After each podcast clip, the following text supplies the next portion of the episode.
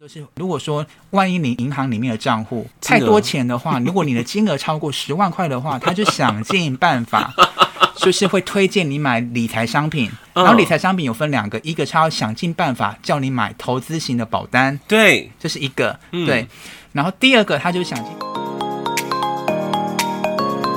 欢迎来到灵性活用商学院，解决灵性生活大小事。让我们好听活用，受用无穷。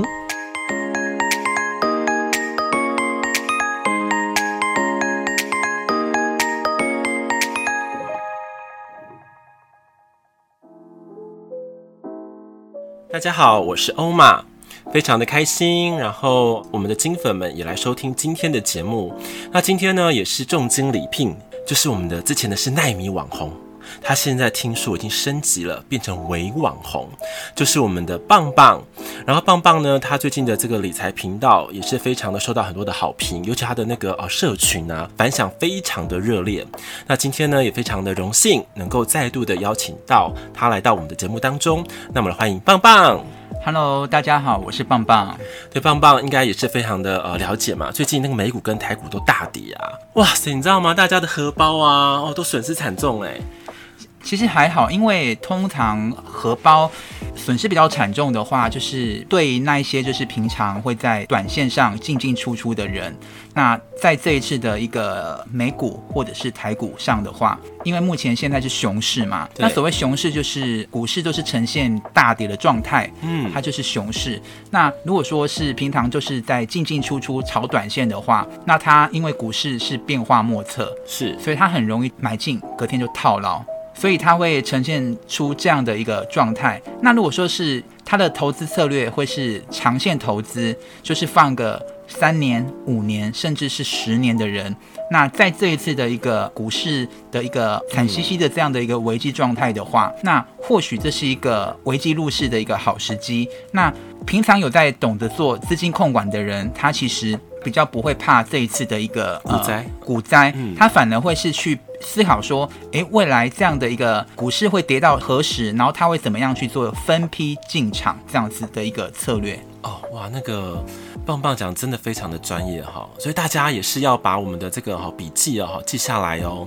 那我想到说哈，因为像我就是一个理财的老白好了，那我如何呢，在这个股灾这么严重的时候，做一个比较好的理财的配置？那棒棒可不可以给一个比较能够实用的一种理财方法？好，那关于股市的一个老手或者是新手，对于新手来讲的话，新手其实他如果说完全不懂股市的话，我会觉得就是从 ETF 开始。那因为 ETF 跟股票其实它是有一点不太一样的。哦，哪里不一样呢？可不可以解释清楚一点？因为 ETF 其实如果说对于投资小白来讲的话，那你们可以在近一两年可以看到，哇，非常的风行。那 ETF 它其实就是你去买它，然后它就是一篮子股票的组合。比如说我举例好了，嗯、像我们的国民 ETF，它是零零五零，它成立十多年了。嗯，那它像你买不起台积电嘛，对，对不对？它好贵哦，因为它是护国神山。那那它还有护国神山一群的很优质的好的一个股票，像是联发科、联电。嗯这一系列都是还蛮好的股票，是。可是你刚刚有讲，就是台积电现在呃，虽然掉四级了，对，它就是它目前跌的真的非常的惨，就是它现在是是四百多块，之前最高是六百八十八块。嗯，那六百八十八块对于股市小白来讲，你们知道六百八十八块你要花多少钱来买它吗？六十八万，答对了。嗯，你有钱拿出六十八万出来吗？哇，压力真的很大哦。对，就像现在贬到四十几块，你有钱拿四十八万四十八万出来吗？哦，也是很难。对，但 ETF 它有这个好处，它就是说它一次买进一篮子的股票，嗯、那一篮子股票就是说，可能以零零五零来讲的话，那零零五零就是市场上。市值就是它的规模跟它的产值，嗯、台湾前五十大最好的公司，嗯，把它给挑出来，嗯，那挑出来，它就把它配到这个 ETF 的成分里面，也就是说，你买进一档 ETF，你就买进了五十家的公司的股票。哦，它听起来蛮不错的。对，那如果说它，假如说说它是新发行的话，嗯，那通常新发行呢，投信它就会可能一档股票它会定在十五块左右。嗯，那十五块一张股票是多少钱？一万五。那你花一张一万五的钱，可以买进五十家好公司，跟你必须花好几千万或好几百万去凑集这五十家的股票，你觉得哪个会比较比较容易？那还是买 ETF 比较容易。对，然后对于小白来讲，嗯，因为你如果第一次买 ETF 的话，那你就是可以用少少的钱去买进一篮子的好公司，这样子。哎，那我觉得不错。可是我想问一个比较根本性的问题哈。嗯就是诶，股票跟基金它到底有什么样的一个不一样？为什么要呃设置这样的一个商品啊？嗯，我们一般来讲的基金其实它有两种，嗯、一种是共同基金。那我们最常听到就是在爸爸妈妈那一辈有没有、嗯、常常进出银行，怎么银行理专啊？嗯、然后理专就会鼓励你去买哦。哎，我听说那个什么什么那个俄罗斯啊，哦，虽然虽然现在俄罗斯很糟嘛，对不对？对然后或者是哦，巴西、拉丁美洲市场有没有，有，没有？嗯，你去银行办事情的时候，都是如果说万一你银行里面的账户太多钱的话，如果你的金额超过十万块的话，他就想尽办法。就是会推荐你买理财商品，然后理财商品有分两个，一个他要想尽办法叫你买投资型的保单，对，这是一个，对。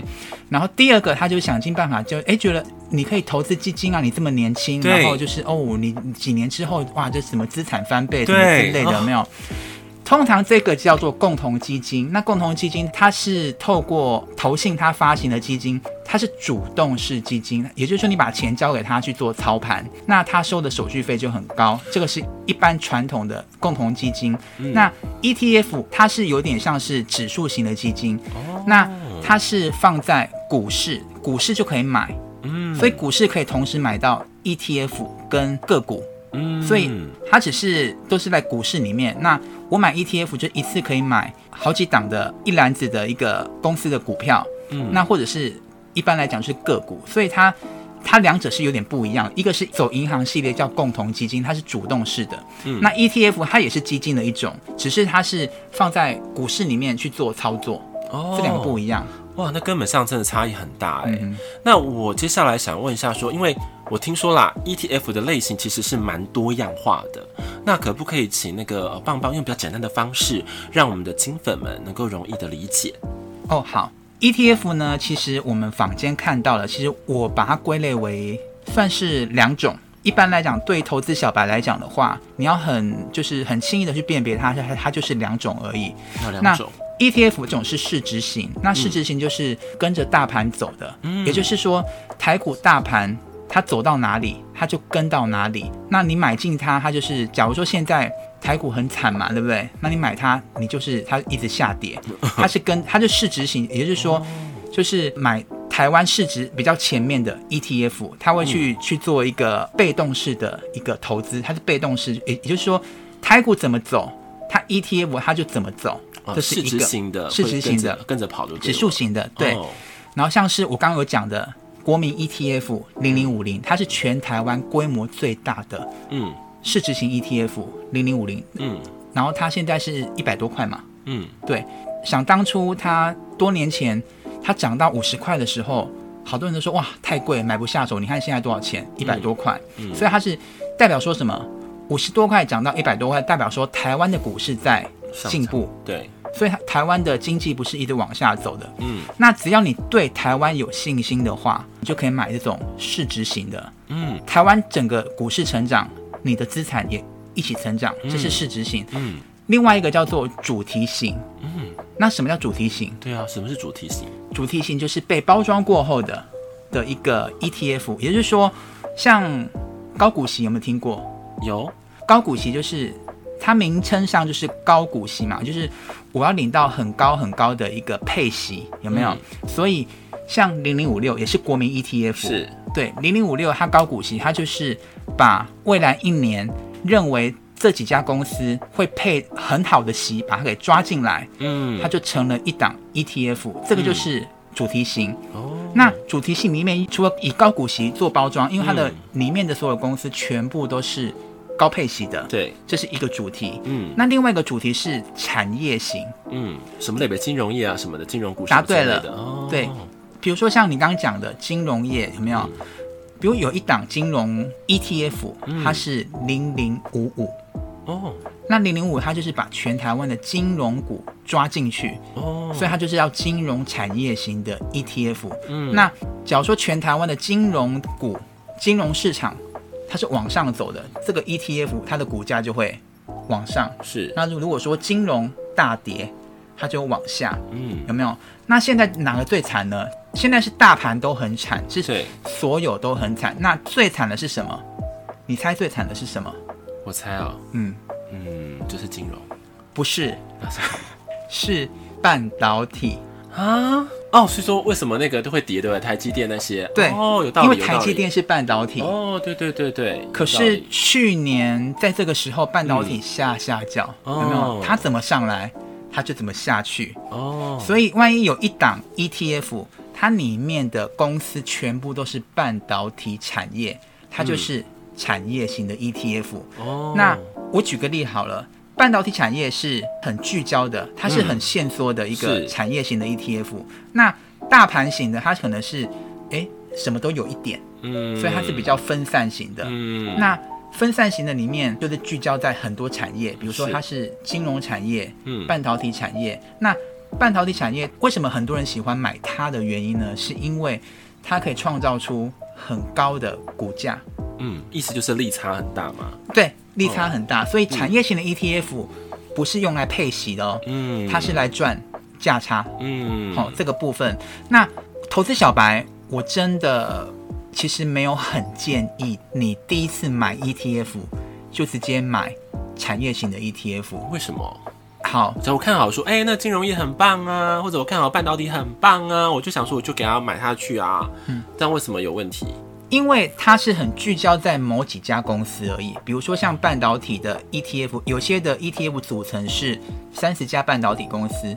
嗯、那万一全台湾这么多产业，然后万一这个半导体产业整个股市大跌，那它跌得很惨，那你的股市全部都被套牢。嗯，产业型 ETF 它的缺点在于就是它的波动很大，嗯，它可以一下子冲高，冲高，一下子冲低，嗯，那你的心脏有办法忍受？今天可能赚十万，明然后明后天可能赔二十万吗？它有它是有可能这样的一个状态，所以产业型它是波动很剧烈的。那小白第一次来买的话，我会建议就是懒人投资法。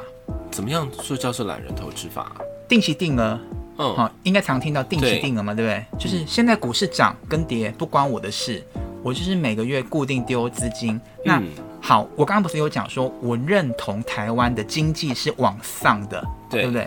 如果你不认同，那你那你就不要玩股票喽。嗯，就你知道我的意思，就是你就好好的放定存。对，那如果、嗯、对，如果说你认同台湾整体经济是往上走的，嗯，好，那往上走，股市也会往上走嘛，对不对？对。那市值型的，就是会跟着股市往上走，那你就是定期去丢它，丢它，有没有？那多年之后，哎，因为它往上走。所以你的资产也是往上走，嗯，所以我会蛮鼓励，就是你很懒惰，你就不想要看盘，有没有？嗯，你第一次买 ETF，你就是买市值型的，然后用懒人投资法去做定期定额。好，那我来问一下那个棒棒哈，你说市值型的 ETF 有没有建议哪几档是 OK 可以入手的？目前很纯粹的，嗯，ETF，嗯，市市场上有两档，嗯，对，然后这两档我就把它叫做是双胞胎。啊。因为它追踪的指数是一样的，嗯，一个是零零五零，刚刚我讲过，对，一个是零零六二零八，那这两档都是追踪台湾前五十大市值最好的、最高的公司，嗯、有没有？那为什么你你一定会觉得说啊，都追踪一样？我说还叫双胞胎，还有双胞胎，那我买哪一个？假设我只有一笔预算的话呢？一笔预算对不对？对，然后投哪个？零零五还是零零零零六二八六二零八？其实我觉得都可以，都可以，嗯。那它有大小金额的差别吗？哎、欸，比较便宜就是零零六二零八，因为它比较晚出。那为什么它它会不同？你知道吗？嗯，不知道。你说。嗯，零零五零是很早就出，出了十几年的。嗯，对，所以它是元大投信出来的。嗯，那后面的人想要进来分一杯羹。哦，应该是这样。哦，不同家公司出一模一样的产品，这时候如果说你空手的人，你就要去比较他们谁抽。管理费抽最凶，你就谁抽最凶？我觉得零点五零答对了，他抽满，我还是有点聪明的。就是你明明就是他的报酬都一样，嗯，可是他就抽收你比较高的手续费啊。对，那这个收你比较低的手续费，嗯，它虽然只有一点差一点点，那长期下来不是差很多？所以你会买零零六六零八？真的吗？如果说我是空手的话，嗯，有没有？嗯，因为我钱就这么多，就只有一档的钱。嗯我个人是倾向管理费比较少的零零六零八，因为它的规模也不小，嗯，那你随时要卖也卖得掉，所以我会空手的话，我会蛮鼓励你就是直接做零零六零八。但是如果说你真的很有钱的话，你可以两档都买，因为两档它的配息时间不一样。哦，他们两个都是有配息的。对，但基本上来讲，嗯，报酬差不了多少，所以我觉得你干嘛把钱集中在一模一样的标的，你就是两档选一个就好了。嗯，对啊，哇，谢谢胖胖的建议哈。那想请问一下棒棒哈，就是像假说我们这样子的一个投资方法，是不是算是比较所谓的你之前跟我讲佛系的投资法？对，佛系嘛。对，为什么是佛系呢？因为佛系投资法就是懒懒的啊，然后觉得啊，股市我不懂哎、欸。对呀、啊，啊，我也不想懂哎、欸。嗯，但是我我又好想赚钱哦。对，那我就是懒懒的想要把每个月就丢钱进去，有没有？然后就很佛系，让他定期定额这样去扣，有没有？然后什么叫佛系呢？也就是说，像别人想说，哇，现在股市跌成这样，然后我就要加嘛，对不对？对，我也不加嘛，因为因为我就佛系嘛，我就是放着让他扣嘛。嗯，我就是不加嘛，也不做任何处置，嗯，有没有？就是让他时间一到，有没有？等到十年过后，我再去看他，哦，长这样子啊，这种就是佛系投资法。可是按照你这样理论呢、啊，这么佛系的人能够把财富创造翻倍或是更好的一种状况吗？嗯，可以。为什么可以？我举例好了。好，你举。其实美国或者是坊间民间有做过很多研究，嗯，他针对不同样的类型的人，嗯，去问他们的报酬率，对，用数据说话最准吧，最公正，对不对？嗯、可能有两个人，一个是 A，一个是 B，嗯。A 是用佛系投资法，他就是每个月定期定额这样投下去，对了。然后什么他也不加嘛，反正就是、嗯、啊，股市高低无所谓。哦，股市涨，哦哦涨涨涨，哦、嗯、股市跌，哦哦跌哦哦这样，反、嗯、反正就是一直丢一直丢，有没有？可能十年后有没有？嗯，再来看报酬。对。然后另外 B B 这个人就是每天盯盘，嗯，然后上班当薪水小偷，然后就在那边那个划手机，有没有？嗯、操盘有没有？嗯。进进出出，进进出出，有没有？十年之后，你会发现，哎，平均年化报酬就是每一年的平均报酬、嗯、，A 跟 B 差不多，哎。那我想请问一下哦，那棒棒是属于哪一类的？你是 A 还是 B 呢？哦，我现在呢，本人是属于 A 喽。为什么？你当然就从 B 走出来的吗？我是 A 有点带 B，嗯，因为每当我要走向 B 的时候呢，我都惨赔。真的？我要听看惨赔的故事，多惨。嗯，其实我分享我的经验，其实蛮好笑，就是。嗯大家还记得，就是去年跟前年不是股灾、新冠肺炎爆发的时候，股市整个下来，对不对？对。可是因为股市很快就爬起来了，对，三个月后就爬起来，对不对？嗯。然后那时候我就发现，哇，一打开，哇，都都负的耶，都哇，好精彩，就是打开都负的。然后那时候一爬起来的时候，然后发现，哇，好多少年股神出现，你应该知道，就是很多什么。玩什么长荣的啊，那种海运类的航有没有？有听新闻？有没有？有没有？然后我想说，我自己就是来进进出出好了，有没有？进进出出，进进出，有没有？然后因为我资金本来就不多，有没有？哎、嗯，别人买都会涨，哎，可是我买就会跌。你是逆向指标吗？对，就是就是很奇怪，就是你常常进出，然后我都是小赚大赔、嗯、哦。所以经历过去年这样股市的一个试验过后，当然我不止去年啊，我很多年前其实我也有很短暂的在某些时期，因为可能工作比较不忙的时候，或者是贪心想要赚快钱的时候，我就去进进出出，进进出出，有没有？对。然后进进出出，进进出出，哇，每次都损失一两千、三四千，甚至有到万的。哇，这么大，你很穷哎，现在。可是我那时候明白，哇，我没有赚过钱。所以那时候我就开始去布局，定期去买一些金融股。嗯，对。然后我很庆幸，我当时就是佛系投资，我放了不管它有没有。对，报酬率反正是正的，是不是吗？就是我刚刚想要讲爽翻天，爽翻天，可以啊。我们今天很久没听到那个我们的棒棒哈，这比较失控的言论了。爽翻天。就是说我很多年前，然后就是每一年都会固定去买金融股。那我最喜欢买的金融股是什么？你知道吗？哪一个？我最喜欢买合作金库。为什么？因为合作金库它不太动，股价不太动，然后它每一年的配息都很高，大概是五趴到六趴，那很高哎、欸。哎，银行现在定存零点几，零点八嘛。嗯。虽然现在升息之后一趴、五趴、六趴，差五六倍耶。对，而且重点是它还配给你股票哦哦，真的哦。也就是说，你可能第一年买一张，然后隔一年变一张又多几十股。嗯。那你这样，他一直帮你生孩子，嗯，有没有？可是，一他帮你生孩子，可是这些孩子又帮你又配钱，所以我的资产就这样，哇，觉得一打开，哇，怎么张数变多了？嗯，所以这是很佛系，因为我不去管股市涨跌，很佛系。然后我就多年之后打开，哇，觉得还不错。当然有好几档标的，像和富金跟第一银行、嗯、第一金，对，跟华南金都是我很爱的标的。哦、其实本人我也是有点保守，但又想要贪财，就是。既保守又又想贪财，嗯，但是每当我我想要贪财，我就输得一坨拉苦。对，所以就是我会鼓励股市小白，就是一开始在投资的时候，我建议你真的不要炒短线，嗯，因为你钱就不多，那你买了就套牢这个部分。对，而且。ETF 它有个好处，你知道为什么我会蛮鼓励股市小白为什么要去就是买 ETF 呢？是因为 ETF 它有自动淘汰的机制哦，不好的会被淘汰掉。对，它可能每半年、嗯、有没有？嗯，它就会是自动哦。这五十家公司有两三家是老鼠屎，半年到了哦，嗯，淘汰掉新的好的模范生再挑进来，嗯，定期淘汰，定期淘汰。可是个股它烂掉就烂掉了，对，所以。小白，你可以就是让市场机制去决定它的成分好坏，也就是佛系投资。然后你只要选对这个标的，是很好的 ETF，优质的 ETF。像我刚刚讲的市值型的，像零零五零、零六零八，有没有这些市值型的？那你就是放着，然后定期定额，然后很多年之后再看它，你就会尝到很甜美的果实。嗯，那棒棒，我想问一下哈，因为现在很多的呃金粉们，或者说是年轻人好了。他们假如说我这一个月我这一千块，那你觉得我们这样子去投资，一样是会有一个很好的一个成绩吗？可不可以举例来看？如果说每个月只有一千块，嗯，我会建议这些投资小白，就是你最好每个月第二个月挤出两千块，跟三千块，为什么四千块。为什么？我说一千块啊，我挤不出来啊。我问你哦，一千块那一年是多少钱？